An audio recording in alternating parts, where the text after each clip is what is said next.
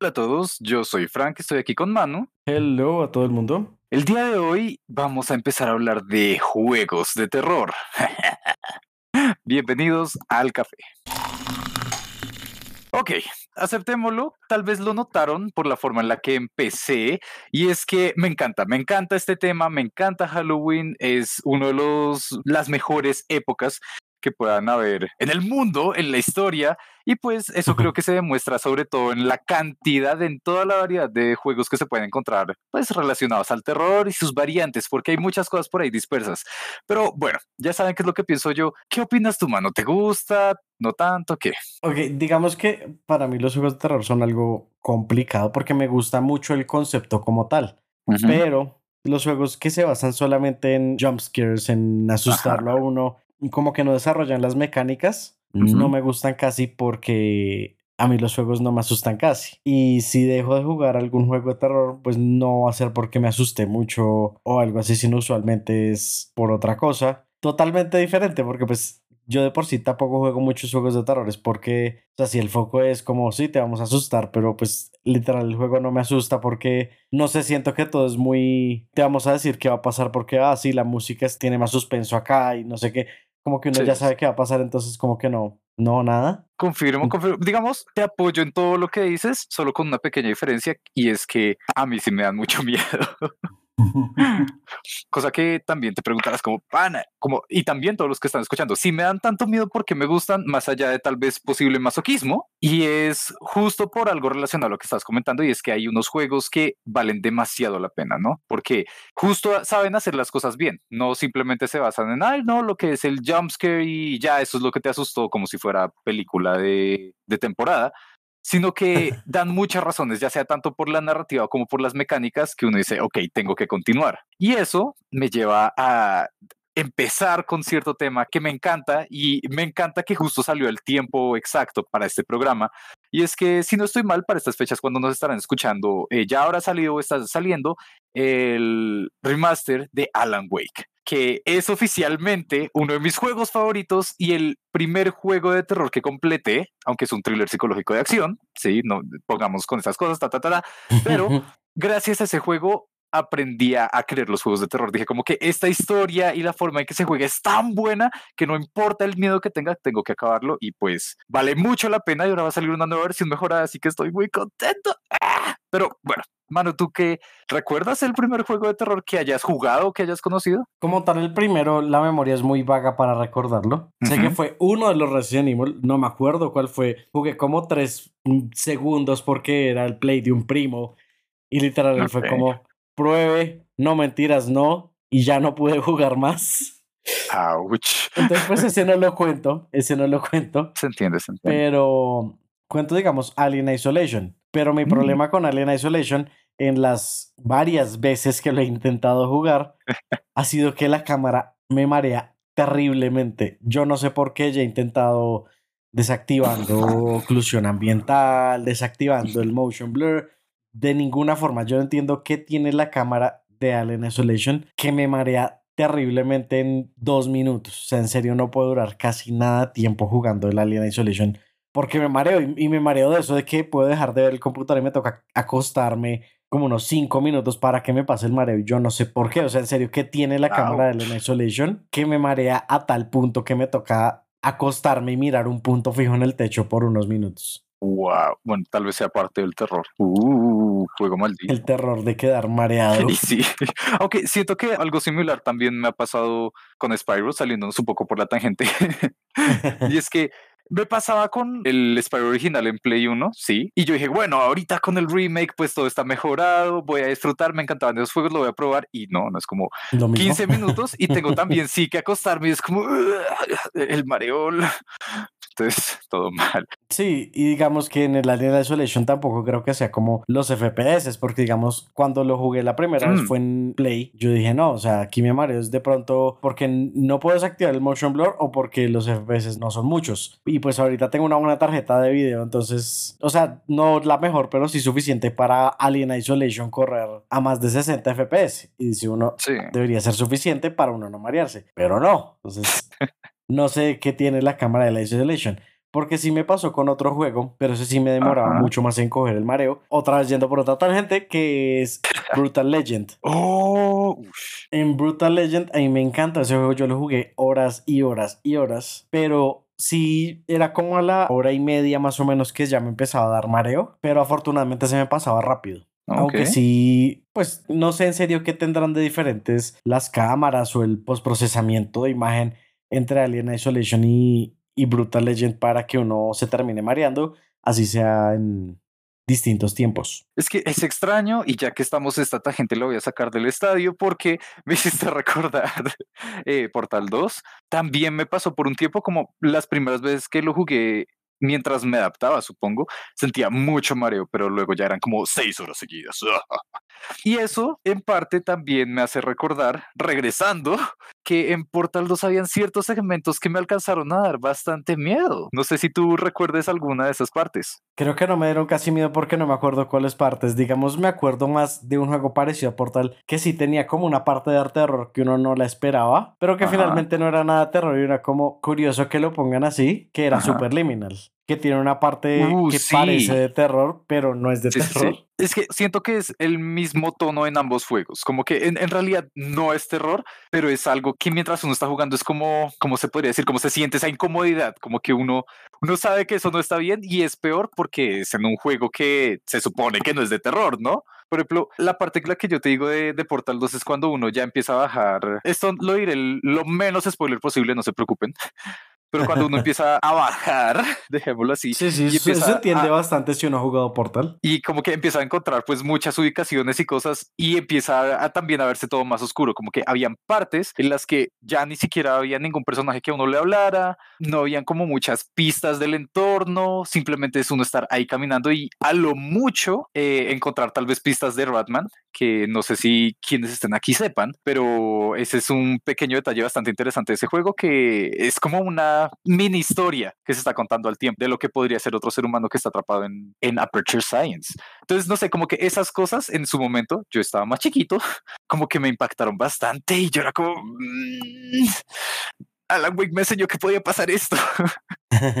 Así que, pues, de ahí en adelante, siento que igual, pues, esos pedazos, más allá de, de, que sean en juegos de terror, no siento que son importantes porque hay que aceptarlo. Hay juegos que han marcado la historia de los videojuegos y pues todo el mundo cuando menciona el nombre, cuando hablan de ellos, ya saben de qué estamos hablando y pues Creo que un ejemplo bastante claro es Resident Evil, como tú lo mencionaste al comienzo, ¿no? Sí, realmente Incluso, o sea, incluso mira que fueron 30 segundos que jugué y me acuerdo que era Resident Evil. Es que eso es bastante bonito de que queda la marca como impregnada, ¿no? Porque también recuerdo que en su época, estando yo mucho más chiquito, mis primas tenían Resident Evil 3 Nemesis y a cada rato me ponían era a mí jugarlo. Y yo nunca pude pasar como los primeros 15 minutos y siempre era repetir los mismos 15 minutos y yo como no me gusta la Y pero igual siento que hay algo extraño en esa época y es como cuando uno tiene que empezar a preguntarse, ¿el juego en realidad era bueno o es la nostalgia la que está empezando a hablar ahorita que la gente dice como, ay, esas épocas y los buenos Resident Evil? Digamos que es algo que pasa mucho de que las gafas de la nostalgia a veces sí juegan malas pasadas. Confirmo, y es que, y además eso, la otra cosa es que cuando una fórmula es tan exitosa, el resto empieza a copiarse, ¿no? Entonces, al tiempo que salió Resident Evil, pues no faltaron sus tantos, no sé, ¿cómo se llamaba? Dino Crisis, creo que era. Sí, sí, sí. Ese era uno de esos. Podríamos decirlo un poco, aunque siento que tal vez fue más bien Resident Evil quien se copió, pero pues Alone in the Dark. Sí. Entonces siento que pues digamos, ah, e-, es, extraño. Me atrevo a decir que Resident Evil 2 es mejor que el 3 ahora que por fin crecí, pero siento que es extraño poder llegar a esos puntos en los que uno dice como, ok, si este juego no se ha definido bien, porque a cada rato en cada una de las entregas cambia, pero marcó la historia. Y, y, hay otro que tenemos que mencionarlo de inmediato porque hace parte como de esta oleada y es Silent Hill. ¿Tú has jugado algún Silent Hill, man? En serio, tengo mucha curiosidad. No, tristemente no. Bueno, Técnicamente sí, pero no. Lo jugué el año pasado para una clase, entonces no creo que sea lo mismo porque literal era como estábamos rotando sobre varias consolas para probar juegos clásicos y ya estaba avanzado el juego y literal me tocó ah. simplemente como camina por este callejón y yo como, ah, bueno. Entonces no experimenté como tal Silent Hill, pero incluso después de eso ya fue como así el caso de estudio de Silent Hill, lo que pasó con Silent Hill. Entonces sé lo que pasó, pero no por experiencia propia, porque pues lo poco que probé fue un callejón. Uh, callejón. Sí, total. Pero digamos, yo tampoco jugué Silent Hill en su momento y mucho, durante mucho tiempo pensé que era igual que un Resident Evil. Pero pues ya ahorita de grande, como que probé el 1, es una experiencia interesante, sobre todo sabiendo los datos que ya les hemos compartido en otro programa, en otro episodio, de ciertos trucos que utilizaron para creerse que son bastante interesantes. Pero creo que lo más destacable es Silent Hill 2. Esto es súper recomendado si todos tienen la oportunidad de poder jugarlo, háganlo, porque es el que como que en serio dejó esa franquicia tan en alto y por eso muchos están ahorita esperando que pueda salir un nuevo juego, un nuevo título y además desarrollado por Kojima, cosa que todos sabemos que no va a pasar porque, oh rayos, Konami sabe utilizar tan bien sus franquicias que... Uh. Sí, es cierto. Y algo como para ya entrar un poquito más en lo que es Silent Hill, em, recordando el caso de estudio, era como, como finalmente Silent Hill como que no aprendió lo que hizo bien en el 2, o por lo menos es la crítica, la gran crítica que siempre se hace. Confirmo. De que lo que intentaron fue copiar la fórmula, pero superficialmente, y no realmente como todo lo que había por debajo haciendo esa fórmula funcionar, que era como, no, si es que cada cosa tiene su razón de ser ahí, todas las actitudes de los personajes tienen su razón de ser ahí, tú como personaje principal tienes razón de ser ahí, o sea, todo, todo estaba súper interconectado, súper bien puesto, todo tenía una razón de ser. Y después lo que pasó fue que dejaron de hacer eso, o sea, simplemente fue como, así ah, les gustan los personajes raros, y grandes y grotescos, pues entonces vamos a seguir subiendo personajes grandes, raros y grotescos. Y no era eso lo que estaban buscando los fans de Silent Hill. Y me atrevería a decir los jugadores en general, porque pues como que la magia se perdió a pesar de que todo el mundo siguiera con la esperanza de que no. O sea, por eso supongo que siguió habiendo franquicias, porque la gente las compraba con la esperanza de, revivir algo así de, de, bien hecho. Ok, es que digamos, justo, sí, es exactamente lo que tú comentas, pero creo que para que se entienda lo que sucedió hay que comprender cómo empezó, ¿no? Entonces, no muchos lo saben y acá les dejo este dato como parte de, ese estudio del caso y es que Silent Hill no tuvo por qué existir. Silent Hill fue un proyecto alterno que estaban haciendo eh, unos equipos desarrolladores de, de, Konami, ¿no? En ese momento estaría trabajando, no sé, en, en Metal Gear, en Contra, en cualquier otra cosa, y pues dijeron como, oigan, eh, como que uno de ellos empezó como, no, yo quiero practicar algo así. Vi que Resident Evil está como con fama, yo sé que puedo hacer algo bien, ta, ta, ta, ta, ta, y listo. Unos cuantos desarrolladores empezaron a desarrollar el juego, perdón la redundancia, y ese equipo se le llamó el Team Silent. Konami dijo, ah, no estamos tan seguros, ¿será que sí? ¿Será que no? Miren, tengan esto, les damos estos poquitos recursos y saquen lo que puedan. Y sacaron el primer juego. Y pues fue bastante impresionante por el montón de trucos que ya les comentamos que se estuvieron utilizando, también porque pues era la primera vez que se veía algo como tan grande en PlayStation, ¿no? Porque ustedes podían explorar toda la ciudad en vez de áreas selectas. Hubo muchas cosas bastante llamativas. Para cuando salió el 2, les dijeron como que, wow, ustedes sí fueron buenos, los vamos a volver un equipo real, vamos a darles dinero y pueden hacer lo que quieran. Dicho y hecho, sacaron el Silent Hill 2, que es hermoso, en serio, es muy, muy, muy bueno, que hace todo lo que tú estabas diciendo, es como todo tiene sentido ahí y además se abandona una cosa que estaban haciendo en el Silent 1, en el Silent Hill 1, estaban yendo como por el terror de sectas y cosas así como macabras. En el 2 se volvió completamente psicológico, que es hermoso, en serio. Vale mucho la pena. Cuando iba a salir el 3, lo que sucedió es que otra vez cuando me dijo como, ok, bueno, mm, sabemos que ustedes pueden hacer cosas bien, entonces, ¿qué es lo que vamos a hacer? Vamos a cortarles el presupuesto, vamos a quitarles más de su equipo y tienen que sacarlo más rápido. Y así siguió esa práctica al punto que Konami se terminó deshaciendo de los desarrolladores originales, el Team Silent, en el 4, cuando estaban quedando apenas como tres del equipo original y el resto empezó a darle el título de la franquicia a desarrolladores externos. Es lo que se empezó a ver en otros juegos como Silent Hill Downpour, Homecoming y todos pensaron que la franquicia se trataba era de justo lo que tú dijiste, monstruos, oscuridad, roar, y nadie entendió que Pyramid Head solamente podía existir en el mundo del 2. Pero bueno, eso es una historia para otro día. Espero que les haya gustado. Pero lo que siento que sí sucedió en esto, que es la forma en que tomaron esas decisiones, es que se guiaron por un estilo demasiado hollywoodesco, ¿no? Como que necesitamos lo que dé miedo, el factor del miedo, ¿sí? Como cierto canal. que pues siento que es lo que ha sucedido con muchos de los juegos de terror bastante famosos, ¿no? Y sobre todo más recientes. ¿O tú qué opinas? Mm, ¿En qué sentido que ha sucedido? ¿Que toman el, el aspecto más hollywoodesco o que empiezan a desviar la franquicia? ambos al tiempo, porque hay uno en específico que yo sé que sabes de cuál estoy hablando, que hizo eso. Empezó, mira, te voy a dar las pistas. Jump scares, jump scares y jump scares. Es lo único que tiene ese juego. Le han sacado como siete entregas y es como la administración de una franquicia de la manera más hollywoodesca que haya podido conocer y que extrañamente le apeló a los niños. Creo que con decirme siete franquicias ya sé que estás hablando de Five Nights at Freddy's. Por favor. Sí, más allá de cualquier otra cosa, porque tristemente muchos de los juegos de terror de hoy en día simplemente recurren al jumpscare. Eso es complicado porque siento que si bien salen otros que no recurren al jumpscare no son tan conocidos como Devil Within, pero igual esa es la cosa, es como no fue conocido y no diría que tristemente hay que aceptar lo que Final Fantasy Freddy's tiene cosas interesantes, pero pues este es el que ha definido muchas otras copias hasta en juegos de Roblox, porque ajá. Ok. ¿Saben? No, si quieren salir de algo, si quieren salir con una conclusión el día de hoy, es que Roblox es el juego de terror que más da miedo de todos. Y lo que más da miedo es el hecho de que esté para niños, así que ahí dejo mi crítica. Ok. Pero bueno, tú, ¿a ti cuáles otros se te ocurren, man? Eh, digamos, hay uno que fue como muy, muy que, como que se expandió más allá de, del juego único donde salió, que es Slenderman. Ah, uh. Porque si ese Slenderman empezó como por el mismo fanbase, digamos, empezó a salirse del juego y no que, que empezaron a hacer videos de, no, es que si me encontré Slenderman, que no sé qué. Y una cosa lleva a la otra y finalmente, si no estoy mal, Hollywood sacó una película de Slenderman que creo que la vi, creo que fue muy mala, pero así de relevante fue que ni siquiera me acuerdo. Es que siento, si bien la película fue mala, es porque también el material con el que trabajaron, que principalmente fue el juego y pedazos del creepypasta, pues tampoco es que fuese el mejor. No es que tampoco tenía mucho, o sea, no era como, no, si es un texto grande para hacer una película, no, es algo corto porque de entrada el juego era muy corto. Exacto. E, eso es lo doloroso y es que voy a salir a la defensa de Slenderman como historia, como personaje de Creepypasta, porque es que eso salió de un proyecto de universitarios, ¿no? Eso se llamaba algo Hornets.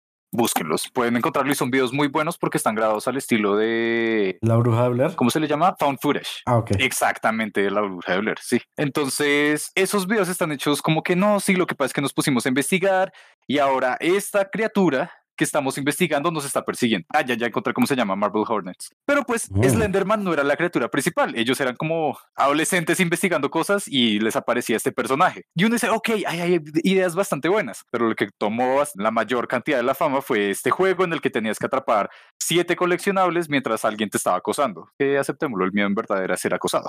Así que ah, es como no sé, se me hace doloroso porque había potencial. Quiero creer que había potencial en el personaje, que es algo que creo que fue rescatado de una forma mucho mejor con los juegos recientes que están saliendo de la SCP Foundation. ¿Sí lo conoces? He visto clips de los juegos, es lo único que he visto. Pero digamos, es muy bonito porque los fans por sí mismos han estado haciendo sus cosas, ¿no? Como que la idea no es copiarse de una sola mecánica, como era con el caso de Slenderman, que me acuerdo que para esa época todos los juegos se trataban era de eso, de como no, sí, consigue los siete coleccionables mientras te parece un monstruo, pero esta vez no es Slenderman, sino una muñeca o un zombie, ¿sí? Sí, sí, Mientras que lo que sucede con la SCP Foundation es que cada uno de los juegos ofrece algo nuevo porque tienen mucho material. Entonces, en uno es esta criatura que te persigue cada vez que no la veas. En otro es sobrevivir ataques de todos los que te están llegando. En otro se trata de una persona normal que se tiene que enfrentar a eso. Siento que es algo que no se había visto desde hace mucho tiempo y aprecio que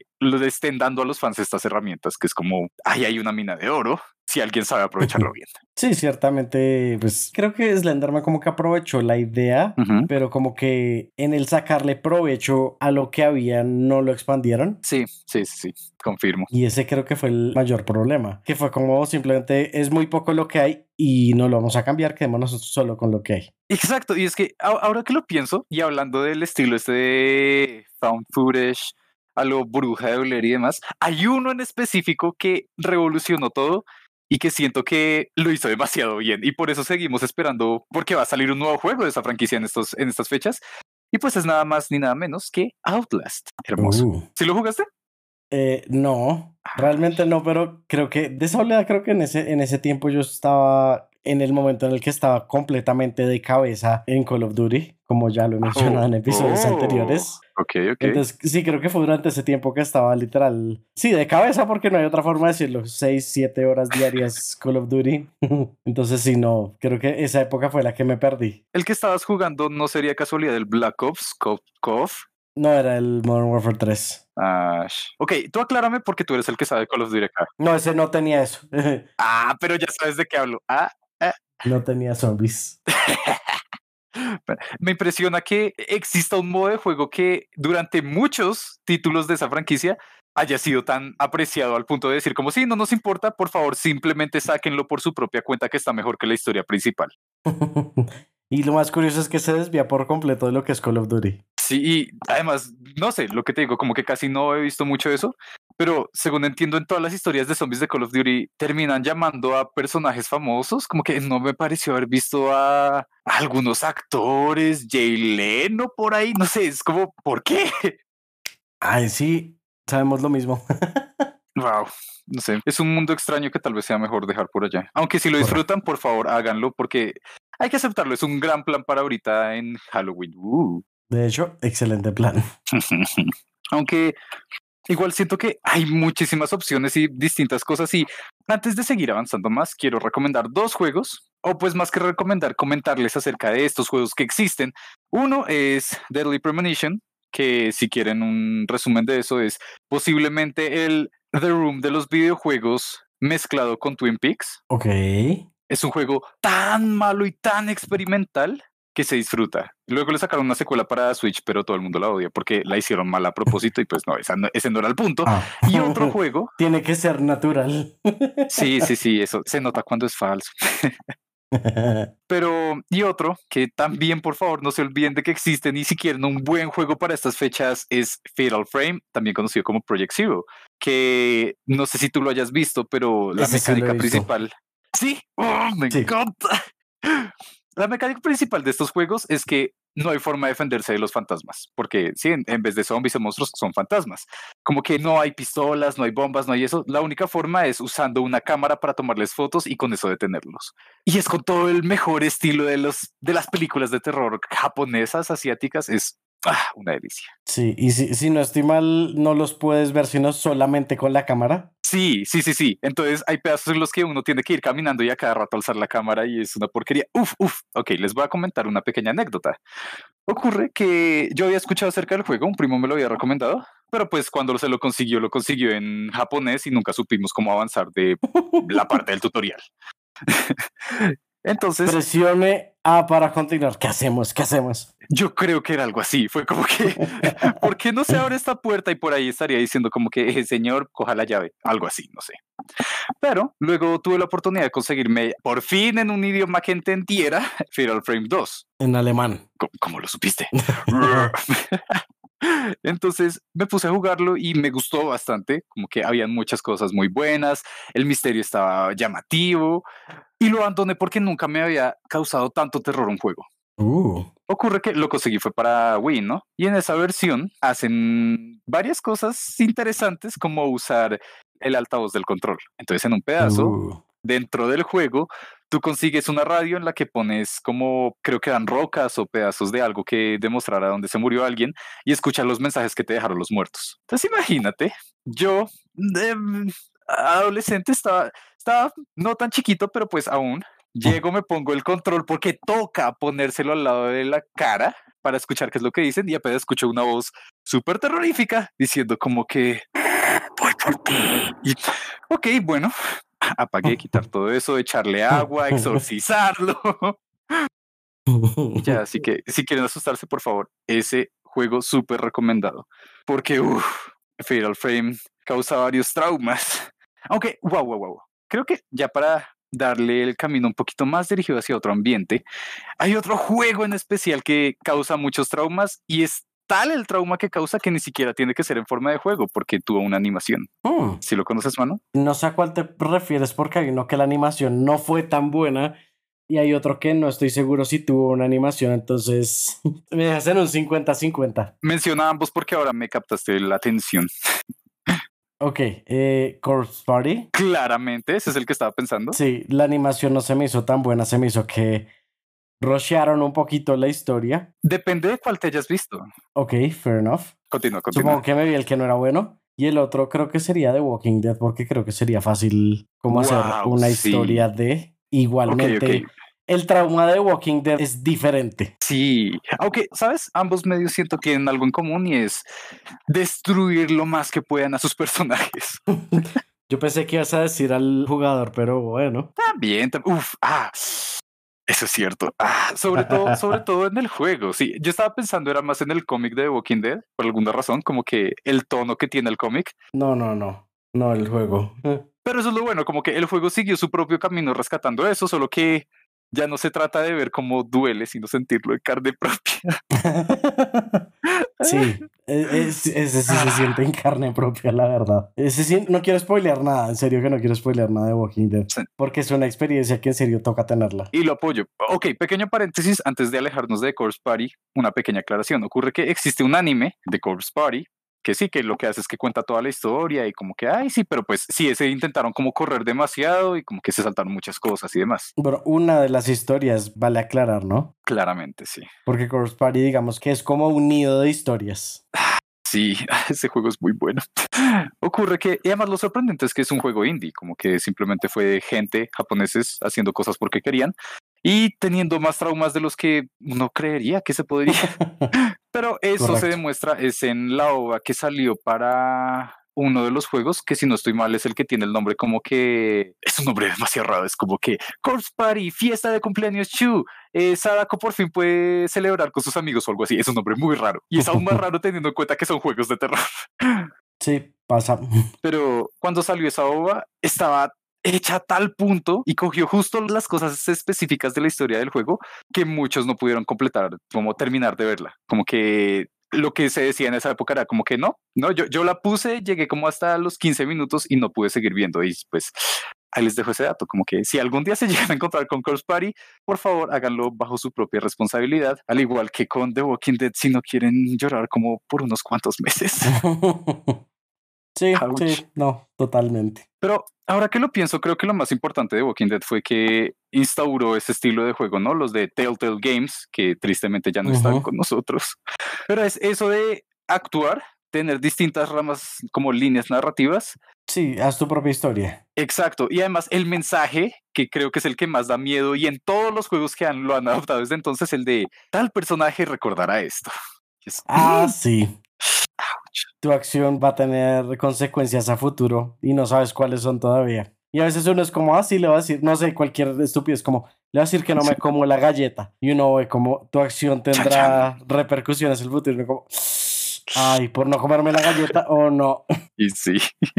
Y digamos, imagínate, siento que justo eso es lo que rescató otro que es bastante reconocido, que es Until Dawn, que hace justo eso mismo de, hey, tal personaje recordará esto y por eso te vamos a llevar a tal ending, o tal personaje hace esto, sino que se fueron más por el camino de las películas hechas videojuegos y por eso ahorita tenemos Sí. toda esta franquicia de, ¿cómo es que le llaman? Las Dark Pictures Anthology, que justo va a salir una nueva ahorita y es un proyecto bastante interesante, están consiguiendo actores reales para actuar ahí y es como, no sé, aún estoy algo conflictuado, no sé qué tan bueno sea eso, no sé qué tan disfrutable, Until Dawn fue bastante bueno, pero pues, mm, no sé, ¿tú qué opinas? La verdad, como todo, no le toca esperar a que salga para saber qué tan bueno es o qué tan malo es. Ouch, aún tenía esperanzas. Lanza una moneda. Sí, sí.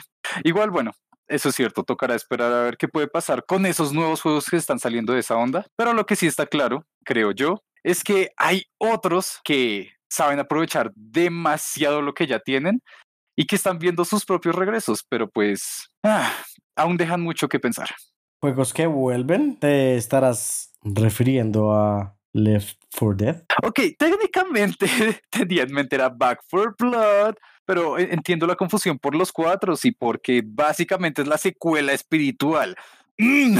Sí, técnicamente es la secuela. Sí, es, es, ah, es como, estoy muy conflictuado con ese juego porque no sé, Manu, si tú alcanzaste a jugar Left 4 Dead en su momento. Eh, no.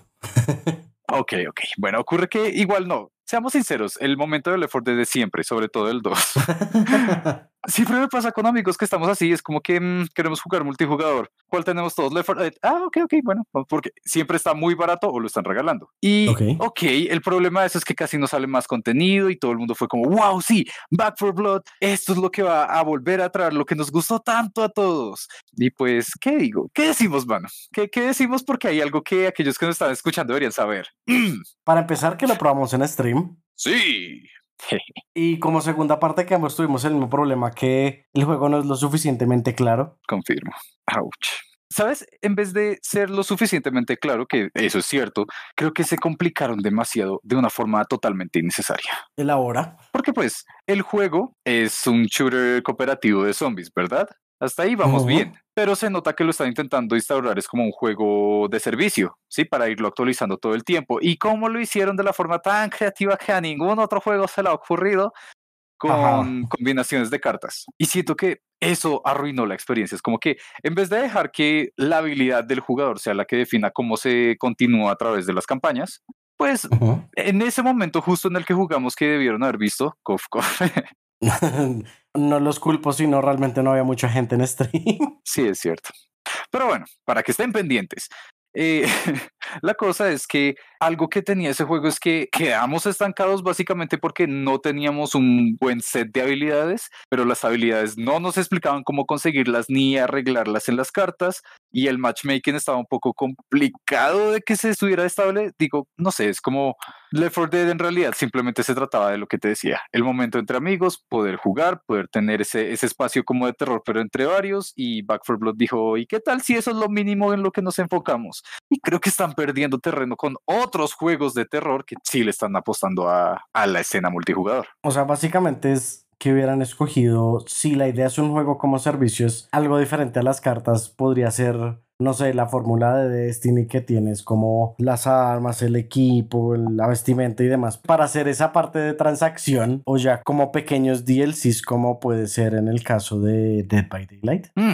wow, mm, sí, y gracias por mencionarlo, porque estoy que fangirleo por el último DLC que le pusieron. Los dos últimos DLCs han sido bastante buenos para aquellos que no lo sepan de Dead by Daylight. Bueno, este es un juego de terror multijugador en el que son cuatro personas que son sobrevivientes contra otro jugador real que es el asesino. Y ese es el factor del terror, porque digamos, ah, ok, cuando tú aprendes cómo funciona una máquina, pues sabes ya cómo actuar. Así es como uno tenía que pasarse los juegos viejitos. Pero cuando eres una persona, te estás enfrentando a lo dañada que sea esa persona. Sí. Correcto. y por eso es que se disfrutan más los DLCs. Los últimos fueron de Resident Evil, entonces el enemigo era Nemesis y el otro era es el de Hellraiser y el enemigo es Pinhead. Lo que más aprecio de las colaboraciones que hacen con Dead by Daylight es el respeto que tienen por las franquicias o por las marcas que están usando. Sí, como que las habilidades de los personajes están adaptadas para que tengan sentido según la historia o la película original en la que se basaron. Según el lore. Exacto, según el lore. Entonces, sí, no, no es como cierto otro juego que hace colaboraciones e incluye luchadores de artes marciales para que usen armas. Vuelo a la sal de siempre. Sí, perdón. Es que no le hallo sentido, pero bueno. Regresando a Dead by Daylight. Sí, como tú lo comentas, ese es un mejor sistema en el que mantiene que los jugadores estén regresando y pues que estén invirtiendo porque el contenido es bueno, no cartas. Por favor, no sigan las cartas. Mi gran problema con Dead by Daylight es que se me hace como lento para hacer un juego de terror y digamos que en general me gustan mucho estos juegos eh, desbalanceados en el que realmente es una persona que tiene más poder contra varios que no. Me gusta mucho ese estilo de juego, pero es completamente personal, no estoy diciendo que sea malo ni nada, solamente digo a mí no me gusta mucho la velocidad a la que se desarrolla Dead by Daylight, porque lo he intentado jugar varias veces, es como por un amigo lo compré recién salió y varios grupos diferentes de amigos como no, pero es que eso fue recién salió, juguémoslo ahorita y lo vuelvo a jugar. Igual no me gusta. Sí, sí, sí. Igual, sí, lo, entiendo, digamos, desde mi perspectiva, lo que sucedió es que también como que yo no intenté darle una oportunidad al juego, sobre todo porque un conocido que lo juega como que me lo vendió de una forma bastante como aburrida, porque yo era como, ok, y ese siento que es el problema que pasa con los de, con aquellos que juegan bastante Dead by Daylight y es que ya se meten en lo competitivo, ¿no? Entonces se pierde el terror y se vuelve como, ok, no, la estrategia, entonces vamos a hacer esto, esto, esto, y si soy un asesino voy a coger por acá, ta, ta, ta, y pues en lo personal yo lo que disfruto es si soy asesino, darme cuenta de que estoy causándole terror a las otras personas y si soy sobreviviente, entonces pues intentar como cooperar con mis amigos, pero siento que es un punto medio demasiado específico que solamente alcanzo cuando lo abandono por un tiempo. Sí, es como que, ok, jugué lo suficiente, ya me están empezando a hacer matchmaking con gente muy pro y es aburrido, ok, entonces me alejo y cuando haya la nueva actualización regreso. Pero debo aceptar que tal vez no sea lo mejor y tristemente es algo que siento que pasa con ese tipo de juegos porque sucedió y creo que más rápido, cansó más rápido a los jugadores el de Viernes 13, el de Jason. ¿Sí lo conociste? Sí, sí lo conocí, pero y creo que es precisamente por lo que solo es Jason. Sí. Digamos que ahí sí tiene la ventaja el Dead by Daylight que, ok, tienes más personajes de donde escoger, tienes muchas más cosas. A pesar de que no echándole ninguna tierra al de Jason, al de, al de Viernes 13, estuvo muy bien hecho el juego. Pero pues sí tiene el problema que te estás basando en algo muy pequeño, que es lo mismo que mencionábamos al principio con Slenderman. Pues es que igual es un poco triste porque en realidad este de Viernes 13 está hecho con cariño y se nota, digamos, cuando se ven las distintas skins que tienen para Jason, los guiños a las partes de las películas, hay poderes, hay partes como importantes de la jugabilidad que son en referencia a momentos icónicos de la franquicia. Entonces, lo que les digo, es triste pensar que ya nos la van a poder sacar más porque se limitaron a eso. Mientras que, de nuevo, Dead by Daylight tiene clásicos como el Leatherface de Masacre en Texas, tiene a Ash de Evil Dead, tiene a el, ¿cómo se llama? Eh, ah, el de Stranger Things, que le iba... Y se me olvidó cómo se llama y le iba a poner el nombre de un hongo de los pies. Demogorgon, ya. Sí, sí, eh, eh, Toad, Toad. Como, sí, onicomicosis, pero... pero sí, hay muchas opciones, entonces creo que eso es lo que lo rescata. Pero igual siento que no es necesario complicarse tanto la vida porque hay otro que es más bien que está hecho de una forma tan buena y con una propuesta tan interesante que se mantiene vivo. Como que sí, ok, tal vez no con la misma potencia que cuando salió el Early Access desde su comienzo, pero aún veo muchos streamers jugándolo y muy probablemente lo vayan a seguir haciendo ahorita en Halloween porque pues Fasmofobia. creo que es, sí, sabía que era Fasmofobia. ¿Ya lo probaste? Y eh, no lo probé, pero es un concepto que me, me interesa bastante. Ok. Porque es la idea de que, o sea, es un juego de terror, pero una vez mueres, puedes seguir ayudando. Es un concepto muy chévere, porque es como la mayoría de juegos, en especial cuando le enfoques algo como tipo thriller, tipo terror, pues el problema va a ser que si te matan, te matan y ya, o sea, básicamente es como quedaste fuera y son menos los que están jugando. En cambio, en este es como, mira, todos puedes hacer algo, puedes ayudar de alguna forma a tus compañeros que siguen con vida, como en Among Us. No, otra vez. Ay, siento que Among Us en este programa va a ser como los chistes de This, pero bueno. Es un clásico. Nuestro em, cliché. y sí, creo que estamos ayudándolos, como todos los juegos de los que nos quejamos, en verdad les estamos apoyando.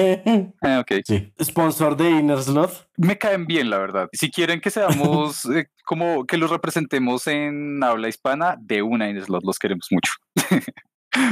Pero bueno, lo que pasa, lo que yo aprecio de Phasmophobia y es la razón por la que se permite justo lo que tú estás diciendo es detalles de la jugabilidad, ¿no? Porque, por ejemplo, cuando tienes que comunicarte con tus amigos y además de que la propuesta es distinta, ¿no? En muchos es como sobrevive, ta, ta, ta, ta, ta, haz estas cosas, no dejes que, sí, pero en este es, hey, este es tu trabajo, tú eres un cazafantasmas, recopila información, intenta que el fantasma se dé cuenta de que tú estás ahí y sobrevive a eso, que es una idea que me parece demasiado genial Who you gonna call? Phasmophobia. ah, ah, sí, sí. Perdón, casi nos atacan los del DMC. Pero bueno, igual, ahora que lo pienso y ahora que lo recuerdo, yo solía ver muchos de esos programas de cazadores de fantasmas también de los que dan en Discovery y todo eso, así que tal vez también sea esa parte del cariño y siento que lo hicieron bastante bien. Y esa es la cosa, como la integración de comandos de voz, que el juego reconozca cuando estás hablando o cuando estás diciendo el nombre del fantasma, siento que es algo muy impresionante. Esto, esa tendencia un poquito más seguido, no mucho, pero se ha visto un poco más y me parece muy interesante de que si tienes micrófono se conecta al juego y tienes que permanecer callado porque te van a encontrar. Digamos que se me hace que, va a ser, que hace el juego más complicado para un streamer, pero lo hace más entretenido o pues más enfocado al terror para una persona normal y cualquiera que no esté streameando. Es curiosa esa dualidad, ¿no? Porque cuando tú mencionas eso, yo recuerdo son como las recopilaciones de gente jugando como justo Alien Isolation, en el que, por ejemplo, los, los del chat empiezan a enviar bits o cosas así que causan ruido y por lo tanto los encuentran y son bastante graciosos, pero vaya uno a jugar esa cosa e intente sobrevivir así.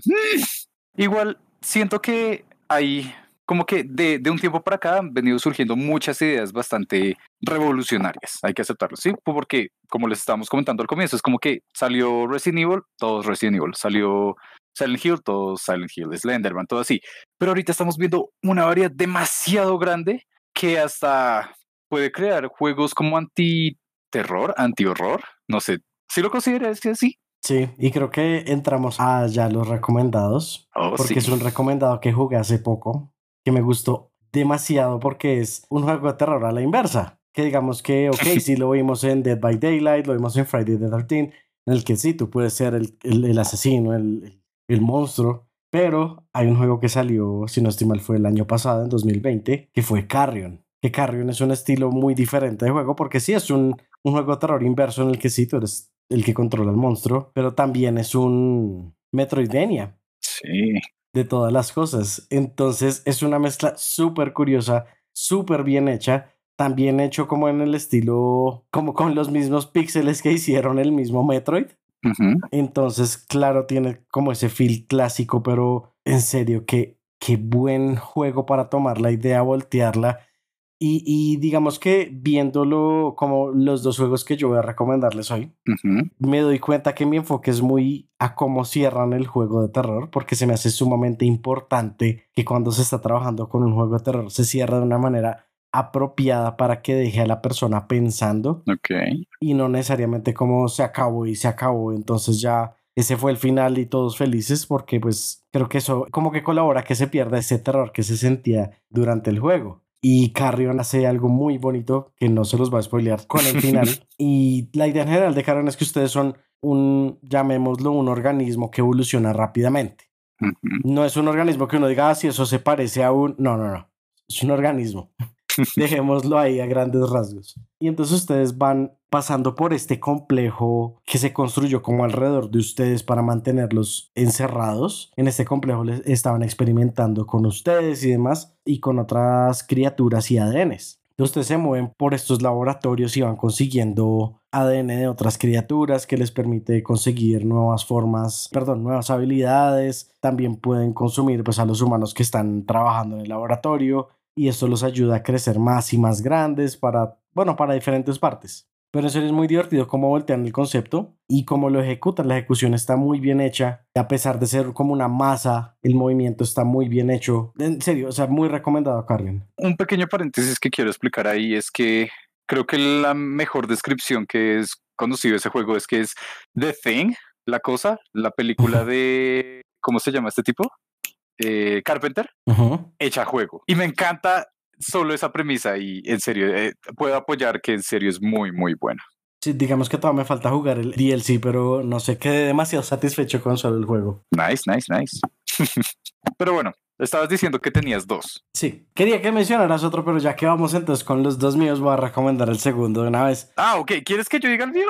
Dale, de uno de los tuyos. Ah, yo voy a aprovechar. Es que esa es la cosa. Ocurre que estoy intentando controlarme porque, como se habrán dado cuenta, me encanta el terror, aunque le tenga mucho miedo.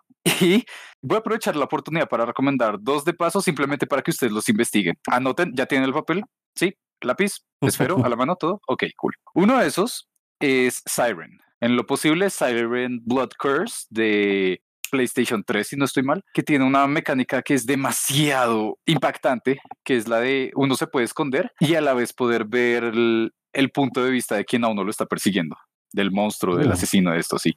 Que no lo he visto aplicado en otros juegos, no sé por qué, pero es uno de los juegos que más me ha dado miedo a la fecha. Y el otro es Yomawari, sí, Yomawari, difícil a veces, pero me encanta es porque es un juego que se presenta de una forma demasiado tierna, porque la protagonista es una niña, como a lo mucho nueve años, y tiene que enfrentarse a posiblemente lo peor de criaturas de mitos y leyendas japoneses. Así que siento que mucha gente no lo conoce, existen ya dos juegos, por favor averigüenlos y dale al tuyo, que estoy seguro que también va a ser muy bueno. Ah, es ya lleva unos años, pero es Doki Doki Literature Club, que es un juego que de entrada uno no espera lo que va a pasar, o sea, es, inesperado. En serio que es inesperado, ustedes si van ahorita y buscan el juego en Steam o en la plataforma que sea, ustedes dicen, ¿qué? ¿Qué me está recomendando? Estoy en un stream de terror, en que, eh, perdón, en, el podcast de terror, ¿de qué me están hablando? Porque el juego no se ve nada de terror, se ve todo rosadito, todo bonito, pero como se va torciendo y retorciendo todo y se convierte en algo totalmente abstracto. Me encanta, me encanta cómo incluso los desarrolladores del juego se salieron del molde de que para el final del juego tienes que estar en el juego y no, y no les voy a spoilear más de ese final. Pero es un final que está también demasiado bien hecho porque básicamente es de esos que el final no es realmente el final. Porque parece como, ah, listo, ya terminaste el juego, ahora puedes seguir con tu vida pero realmente tienen que literalmente como hacer ese seguimiento después de lo que parece el final para darse cuenta ahora sí qué es lo que pasa y como la imagen un poquito más grande, pero uff, en serio, me cuesta como, como contar todo sin, sin spoilear, porque está muy bien hecho y el final, curiosamente, a pesar de todo lo que pasa en la mitad del juego, llamémosle, que puedes, que es terror, es gore, es bastante perturbador en algunos casos. El final es muy bonito. El final en serio es muy, muy bonito. Mm. que no pare, o sea, como que el final vuelve y toma todo eso rosadito y lo pone a uno ya ahí como en ese, como en ese todo es bonito y uno es como, oh, wow, no me esperaba que esto concluyera de esta forma. Y ahorita que salió el, el Doki Doki Plus para, para Switch. Sí, sí, sí. Aprovechar porque pues es básicamente el mismo gameplay con extra cosas. Es aprovechar esas extra cosas porque es... ¿Cómo es? ¿Es Salvation Studio, si no estoy mal? Salvato. Es que el creador creo que se llama Dan Salvato, sí. Sí, Salvato Studio. En serio, saben muy bien lo que hicieron con ese juego. Mucho, mucho, en serio. Está hecho, mejor dicho, con el alma.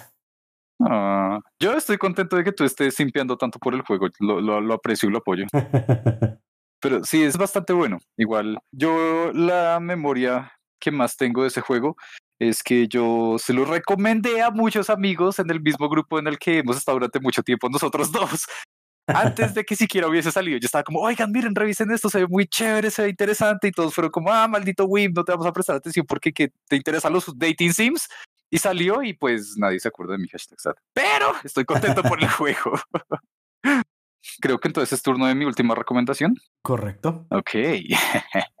Tenía una muy preparada y es también, ya, ya, que mencionaste juegos que probaste ahorita recientes, voy a mencionar uno también. Me ocurre que, no sé si lo hayan escuchado, pero posiblemente sea la experiencia de terror más grande que puedan conocer y es Star Wars Battlefront 2. ¿Qué? ok, no. Lo que pasa es que eh, tiene un modo de juego en especial que no sabía que existía, sino que mágicamente lo encontré por partida rápida, que es de sobrevivir una noche en Endor, si no estoy mal, ante los Ewoks. Que siento que hace mucho no he hecho una frase tan nerd, qué bonito. Pero el caso es que pues sí, es, los Ewoks son estos como ositos chiquitos que existen en el mundo de Star Wars que no deberían dar miedo, pero nunca había encontrado un minijuego en el mundo de Star Wars que diera tanto miedo como ese y, y, fue una experiencia demasiado buena. Pero bueno, eso se lo recomendé por el meme porque necesito que más gente lo conozca, pero la recomendación verdadera y con la que creo que sería bueno cerrar ya el programa de hoy es busquen nuevos juegos y métanse a, a este universo de las historias de terror, porque si hay algo que siento que hay en común entre todos los que les hemos recomendado y que más nos han emocionado, es que el terror no es simplemente el hecho de sentir miedo. El terror en muchas de estas historias y en muchos de estos juegos, experiencias, es utilizado como una herramienta narrativa para dar a entender algo. ¿sí? En algunas ocasiones el terror se usa para reforzar ideas de sobre qué significa el amor, en otras es sobre cómo se procesa un duelo, y siento que es algo que puede conectar con todos, ¿sí? Como que muchas veces dicen, ay, sí, lo que pasa es que el terror es uno de esos sentimientos primigenios y, ay, lo ven como una cosa bastante mala, pero estos juegos, estas experiencias lo reivindican y te dan a entender, hey, sí, es algo con lo que hemos vivido la humanidad en toda su historia y eso no significa que tengas que ser malo, más bien detente, revísalo y mira qué aprendes de ti mismo al probar estas cosas. Así que, por favor, sigan jugando más historias de terror. Creo que eso es todo por hoy. Gracias por escucharnos. Estén pendientes de nuestras redes sociales porque en Instagram aparecemos como Café en 16B. Yay. Así que tienen que estar pendientes para que no se vuelvan a perder uno de nuestros streams que hey, ahí se van dando cuenta de las cosas nuevas y lo de que hay de temporada. Así que abandonando el meme, gracias por acompañarnos, gracias por escucharnos. Esperamos que sigamos creciendo en esta comunidad y sobre todo esperamos que sigan jugando videojuegos. Hasta la próxima.